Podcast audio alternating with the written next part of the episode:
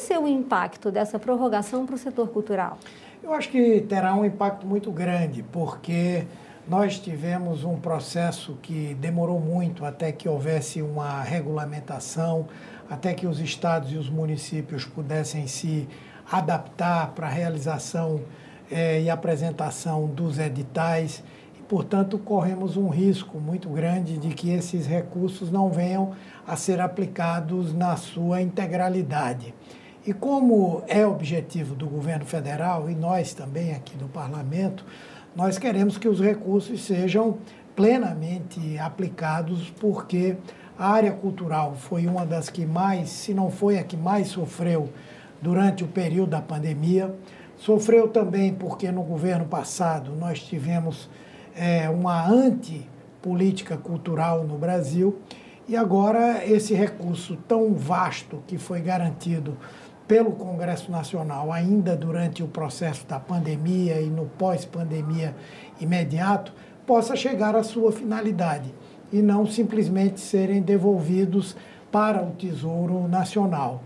Então, eu creio que terá um impacto muito grande essa decisão de prorrogação por mais um ano da Lei Paulo Gustavo. Eles teriam que devolver ao Tesouro os recursos não usados? Sim, sim. Se nós não tivéssemos agora apresentado essa prorrogação, eu creio que uma parte muito significativa desses valores teriam que ser devolvidos ao Tesouro Nacional. Quando, na verdade, o desejo nosso e o desejo do governo é que sejam recursos que possam é, beneficiar o setor cultural, que, como eu disse, foi muito é, atingido pela pandemia, mas também pela ausência de uma política de cultura por parte do governo passado. Foram quase 4 bilhões de reais, né, senador? Foi o maior aporte para o setor que o país já viu na história? Sim, com certeza. Não há nenhum período em que esses recursos tenham sido numa dimensão tão grande. E até porque a cultura vinha passando por um processo de desmonte das suas estruturas, tanto no nível nacional quanto no nível estadual e municipal, houve toda essa dificuldade para que os gastos pudessem acontecer num espaço de tempo tão curto, porque a regulamentação definitiva só ficou pronta no mês de maio de 2023. Uhum. E, portanto, aplicar tudo isso até o final do ano seria muito difícil. Que setores que podem se beneficiar da Lei Paulo Gustavo? Não só atividades culturais, como locais também? Sim, na verdade, o setor mais beneficiado é o setor do audiovisual, não é? Que é importante que seja o mais beneficiado, até porque é aquele que mais pesa em termos de geração de empregos, é o que mais pesa em termos de parcela do PIB que é, representa, não é? Mas todos os outros serão também beneficiados para o setor do audiovisual é algo em torno de 2 bilhões e 100 milhões de reais. E o restante para uma série de outras atividades que são importantes também na área cultural, não é? E acho que o setor do audiovisual, ele tem também já uma expertise, uma agilidade que ajuda a que os recursos possam ser aplicados dentro desse prazo, não é? Os espaços, os espaços culturais também recebem. Com certeza. Para manutenção, como espaços que funciona? Espaços culturais, eles poderão utilizar esse recurso para o pagamento de impostos, para o pagamento de pessoal, e isso tira é, desse setor que foi fortemente atingido pela pandemia, não é, dessa situação crítica em que se encontra hoje. E qual a importância dessa lei, então, para a cultura no país? Como que o senhor consegue me falar isso? Olha, eu acho que ela é redentora para a cultura nesse momento.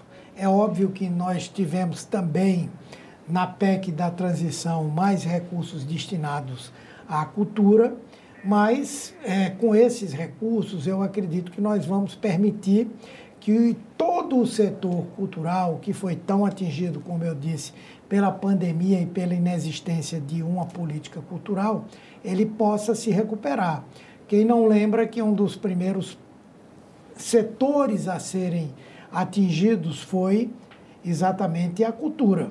Por exemplo, especialmente na área dos espetáculos, não podia haver aglomeração, não podia haver o, o trabalho de realização de ensaios, enfim, tudo que aconteceu teve, teve que acontecer remotamente, até mesmo fazendo com que esses setores pudessem é, ter uma familiaridade com a, o setor digital. Isso tudo levou tempo, fez com que esse setor demorasse a retomar suas atividades, particularmente nessa área dos espetáculos, né?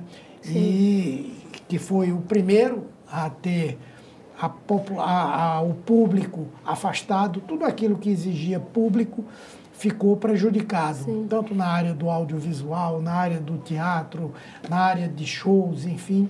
E essa prorrogação permite que esses setores possam ainda ter a condição de é, enfrentar essa sua situação crítica que aconteceu e que ainda repercute. Né?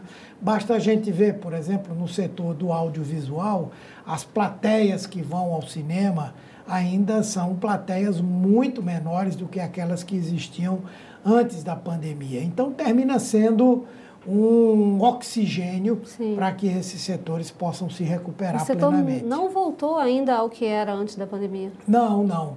De um lado, porque as restrições a aglomerações elas se estenderam durante um tempo muito grande. Segundo, porque ao longo desse período, por exemplo, o streaming ele terminou. O streaming, quando eu falo, é a Globoplay, Sim. é a Netflix, é a Disney, é a Amazon Prime, é, foram ocupando um espaço muito grande. E aí os espetáculos de teatro, o cinema, é, senso estrito, não é? estão recuperando aos, aos poucos, poucos né? essa plateia que sempre tiveram e que são fundamentais para que o setor possa ter um faturamento. A bilheteria nos cinemas vem se recuperando muito lentamente e tudo isso, esse recurso que pode ser aplicado agora, vai ser fundamental, inclusive para novas produções, porque as produções também durante o período da pandemia elas ou pararam ou andaram a um ritmo muito lento. Então, esses recursos eles vão permitir que esses setores todos se recuperem, espero. É, esperamos. Senador, e como que funciona a aplicação da lei, assim, para as pessoas interessadas? Podem ser pessoas físicas, pessoas jurídicas, e ainda dá tempo de apresentar projetos? Sim, porque eu creio que boa parte dos municípios é, já se cadastrou para receber é, esses recursos, alguns inclusive já receberam os recursos, mas toda essa, essa possibilidade de acesso dos atores culturais a esses recursos depende de editais que vão ser feitos, de elaboração de projetos por parte é, dessas pessoas, dessas instituições. Isso leva um tempo, mas essa prorrogação vai permitir que esses atores culturais, né, eles possam se preparar melhor para disputar esses recursos, o que seria mais difícil se é, a prorrogação fosse até agora o mês de dezembro. Está faltando praticamente é, dois meses, estão faltando para que o ano é, termine. Então, essa prorrogação vai ser muito boa para que todos esses protagonistas, todos esses atores, pessoas, instituições possam apresentar os seus projetos e concorrer nesses editais para terem acesso aos recursos. Né? Um produtor cultural, então, um produtor de vídeo, um artista que tenha um projeto e não tenha um edital sido aberto na prefeitura ou no governo do estado, como que ele pode fazer para ter acesso? Bom, primeiro ele pode acessar esses projetos, esses editais no estado inteiro, às vezes até em outros estados, desde que ele se associe a um produtor daquele estado, não é? Uhum, uhum. Ah, ao mesmo tempo ele pode é, mesmo sendo de uma cidade, apresentar o seu projeto e concorrer em outras, né? Logicamente que no mesmo estado, o mesmo projeto, ele não pode disputar em cidades diferentes, mas ele pode, em cidades diferentes, ter projetos diferentes com produtores é, daquelas, daqueles outros municípios. E em termos estaduais, por exemplo, um produtor uhum. de Pernambuco pode se associar a um produtor da Bahia, apresentar um projeto, uhum. concorrer em mais de um estado. Então, tudo isso é perfeitamente possível.